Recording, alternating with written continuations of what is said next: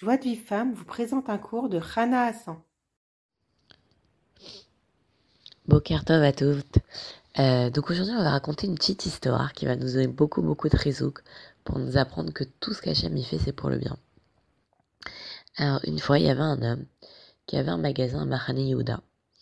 Et bien que le loyer était très élevé, il gagnait très bien sa vie parce qu'il était très bien placé.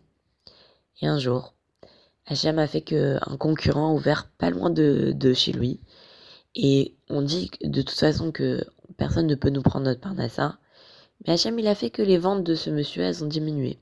Et que finalement, euh, les, les, les dépenses excédaient les recettes. Et il était en train de, de, bah, de faire faillite.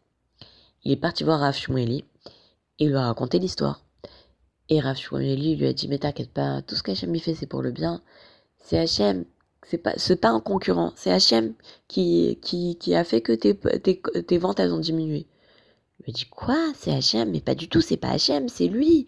Il lui dit, vous savez, euh, moi, si j'avais pas fait vas mais moi je l'aurais tué. Tellement, il, qu'est-ce qu'il il m'a, m'a complètement tout bousillé, toute moi parnassa. Il lui, alors bon, après, mais il lui a dit, écoute, c'est, moi je te dis, t'inquiète pas, tout est pour le bien. Alors lui, il avait, il avait la en, dans le rave, et il lui a dit, au rave, il lui a dit, bon, ok, alors qu'est-ce que je dois faire? Alors le rave, il lui a dit, bah, déménage, va prendre un autre magasin ailleurs, où le loyer il est moins cher. Tu gagneras peut-être un petit peu moins, mais Bezrat Hashem, tu gagneras ta vie, c'est le plus important. Bon, il est parti, c'est ce qu'il a fait. Donc au bout de quelques temps, il a trouvé un petit magasin à, à Mehacharim, donc il a ouvert ce magasin. Et donc il avait des petits revenus, euh, mais bon, il gagnait sa vie. Et puis dans l'immeuble de ce magasin, il y avait une vieille dame. Et cette vieille dame, il s'est attaché à elle. Il a commencé à lui donner des repas gratuits et à lui payer ses factures et à lui payer ses dettes. Bon, il s'en occupait comme si c'était sa, sa, mère et elle comme si c'était son propre fils. Et un jour, la femme, elle lui dit, écoute, viens me voir après le travail. Alors lui, il était fatigué après le travail, il n'a pas spécialement envie d'y aller. Bon, il y va quand même. Et puis elle commence à lui raconter sa vie. Elle lui raconte depuis qu'elle est jeune et tout. Et lui, il regarde la montre. Euh, genre, il voulait rentrer chez lui, il en pouvait pas. Il dit, écoute, tu m'as, tu m'as aidé beaucoup d'années. Euh, je te demande cinq minutes. Accorde-moi cinq minutes. Et puis elle lui dit, regarde, j'ai un oncle qui m'a, qui m'a dédié son, qui m'a donné son héritage, 5 millions de dollars. Et moi, j'ai personne dans ma vie. J'ai que toi. Alors je te donne cet héritage, mais je veux juste une chose, c'est que tu achètes euh, une, avec cet argent une, une salle dans une yeshiva et qu'on on étudie les Louis Nishmati dans cette yeshiva.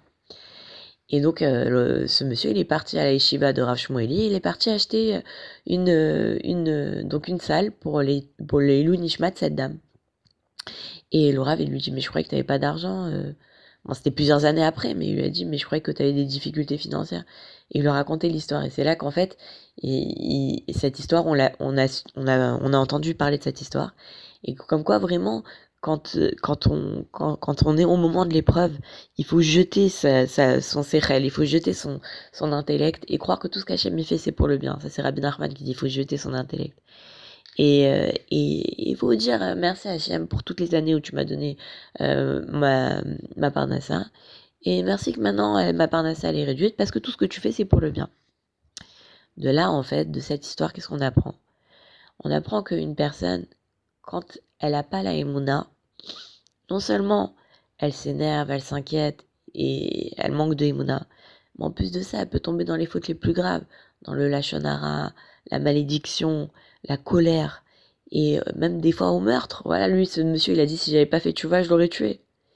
Mais quand une personne, elle a la regardez toutes les brachot qui tombent sur une personne qui a la non seulement elle a acquis la en plus de ça, elle transgresse, elle fait pas de transgression. Elle tombe pas dans les transgressions dont on a parlé. La colère, le lachonara, la malédiction. Mais en plus de ça, elle adoucit les rigueurs qui accablent le monde entier. Elle jouit de la lumière divine, de la révélation du royaume d'Hachem. Elle fait résider la shrina dans le monde entier. Et elle apaise et elle réjouit les créatures. Donc quand on, quand on accepte avec, euh, avec Emouna tout ce qu'Hachem nous envoie, non seulement on tombe pas dans les plus graves transgressions, mais en plus de ça, on mérite des brachot extraordinaires. Je vous souhaite une bonne journée et je vous dis à très vite. Pour recevoir les cours Joie de vivre femme, envoyez un message WhatsApp au 00 972 58 704 06 88.